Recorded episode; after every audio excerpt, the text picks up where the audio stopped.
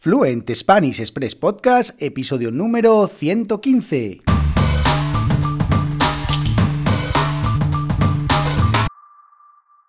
Muy buenos días, esto es Fluent Spanish Express Podcast, el programa, el podcast para aprender todo el español que no te enseñan los libros. Todos los días, de lunes a viernes, un nuevo episodio donde comparto contenidos con consejos, con recursos y recomendaciones para llevar vuestro español al siguiente nivel. Y hoy es lunes 15 de noviembre de 2021, episodio, como decía, número 115 de Fluent Spanish Express Podcast.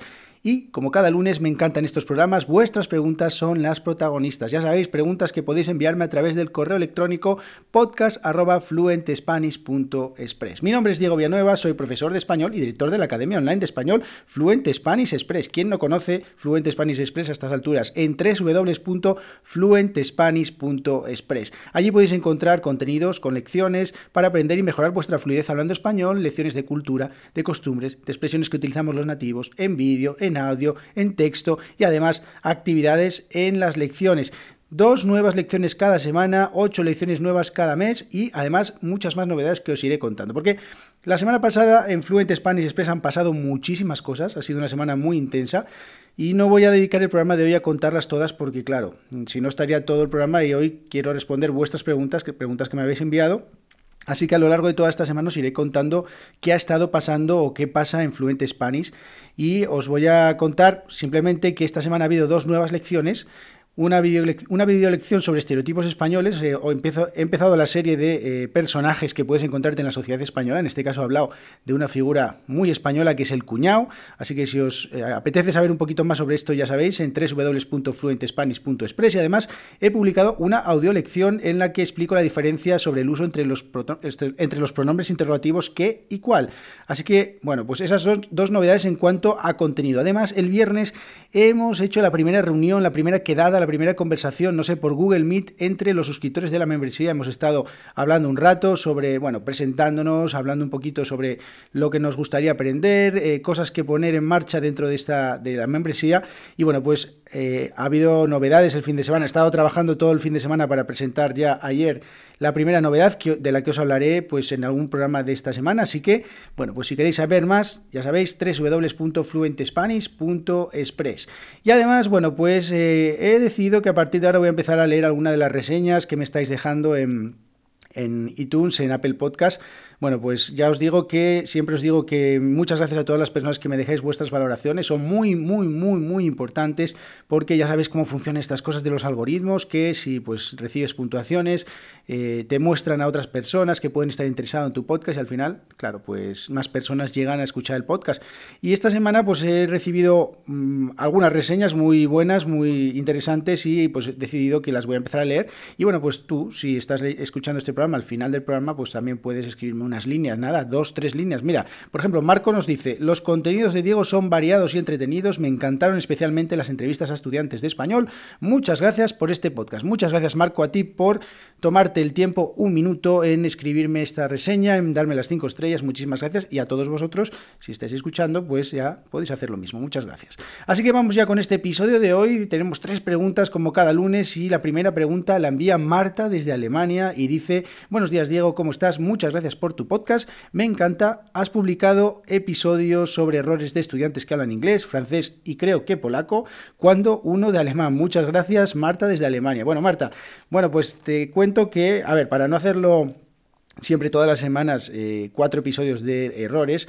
Bueno, pues he decidido que poco a poco quizás cada semana vaya haciendo uno de estos y eh, es cierto que tengo ya eh, varias, varias profesores, varias profesoras de español que viven en Alemania o que tienen muchos estudiantes alemanes que ya están trabajando en preparar un episodio especial para las personas que hablan como lengua nativa el alemán. Así que sí, lo tengo en mente. También tengo en mente el portugués, tengo en mente el ruso, bueno, muchas más. Así que, bueno, también os digo una cosa, si queréis que haga un episodio con un profesor eh, sobre errores de estudiantes de algún idioma, de vuestro idioma nativo, que no está eh, todavía hecho, pues podéis escribirme un email y, bueno, pues perfectamente yo voy a buscar un profesor, o incluso si sois profesores de, de español y eh, tenéis estudiantes de una nacionalidad o de una lengua nativa que no se ha hablado, de la que no se ha hablado en el podcast, pues me escribís y también pues podemos hacer un episodio sobre eso. Así que, bueno, pues muy pronto, errores, los errores más comunes de estudiantes de español. Eh, de español eh, de estudiantes de habla alemana. Así que, bueno, pues muy pronto, Marta. Así que, perfecto. Muy bien, vamos con la segunda pregunta que dice Mateus desde Brasil. Dice, hola Diego, me encantó el episodio de las muletillas. Bueno, a mí también. Son las mismas para todas las personas. Gracias. Bueno, en este episodio de las muletillas si os fijáis, el título era las 10 muletillas que más utilizo. O sea, son 10 muletillas después de un largo e intenso eh, o una larga e intensa investigación sobre mí mismo, viendo un poco, analizando un poco mi lenguaje, pues esas eran las 10 muletillas que yo más utilizaba.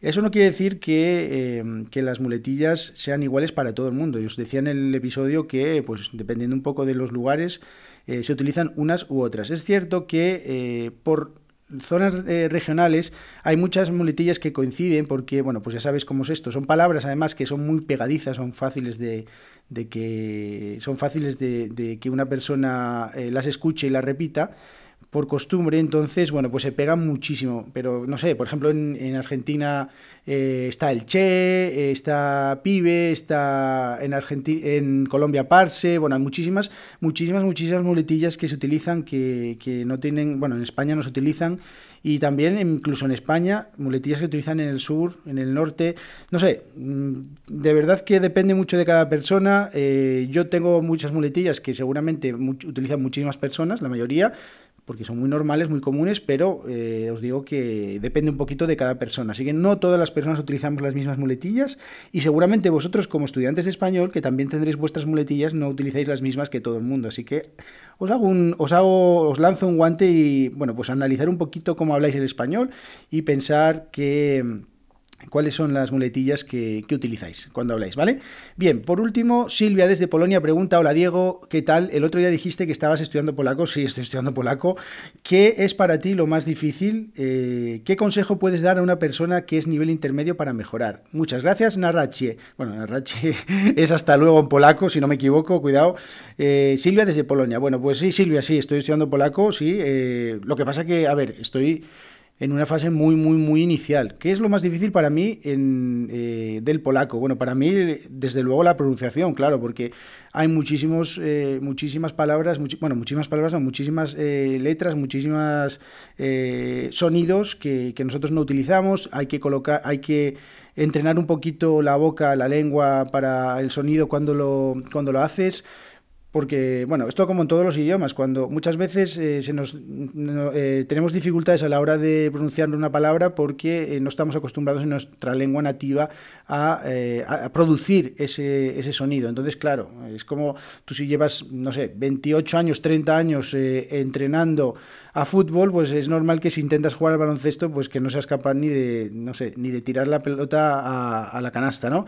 Entonces, claro, ¿cuál es la, lo más la dificultad? Eso las conjugaciones, porque si muchas veces los estudiantes se quejan de que en España, en español, en castellano, tenemos muchas conjugaciones, pues imaginaos en polaco que, que se conjugan hasta las ciudades, o sea, como en ruso. Eh, para mí eso es una locura, ¿no? No saber si, si tengo que, decir la, ciudad, el nombre de una ciudad de, de una manera u otra.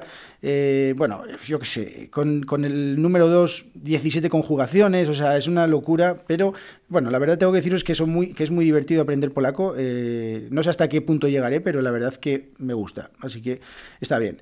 ¿Y qué consejo puedes dar a una persona que es nivel intermedio para mejorar? Bueno, muchísimos consejos en realidad, no solo uno, sino, bueno, pues depende un poco de cada persona y los gustos. Yo siempre digo que, que, en el punto, en el punto, digamos, intermedio, bueno, ya desde el principio, pero sobre todo en el intermedio es muy importante que busquemos actividades o cosas que nos hagan disfrutar y que podamos meter dentro de nuestra rutina, porque al final decir, bueno, voy a estudiar todos los días una hora español, acaba siendo un poco una tarea un poco tediosa y entonces yo te recomiendo que a ti y a todas las personas que busquéis mm, cosas que, os gusten, por ejemplo, no sé, ver películas, ver series, que es lo que os dice todo el mundo, pero al final es un poco algo que le gusta hacer a casi todo el mundo y bueno, lo puedes hacer en tu idioma natal, en este caso, en, tu idioma nativo, en este caso en polaco, pero también lo puedes hacer en español. Así que hay muchas, hoy en día hay muchísimas más facilidades que hace años para encontrar contenidos de películas y todo esto Y, bueno, también leer mucho, leer mucho, escuchar, escuchar podcasts como este.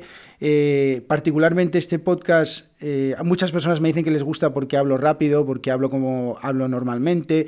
Eh, no estoy modulando mi, velocidad, no estoy, o sea, no estoy cambiando mi velocidad, cambiando las palabras, simplemente hablo como habla un nativo, con lo cual, bueno, pues cosas así son interesantes, canales de YouTube también, no, son, no, no tan enfocadas seguro a, aprender el idioma, sino más bien a cosas que te gustan, por ejemplo, si te gusta la cocina puedes encontrar un canal de YouTube que, que te, que te, sobre cocina que te guste, eh, bueno, muchas cosas que puedes hacer que, que te ayuden a a, mejorar tu español, a llevarlo al siguiente nivel.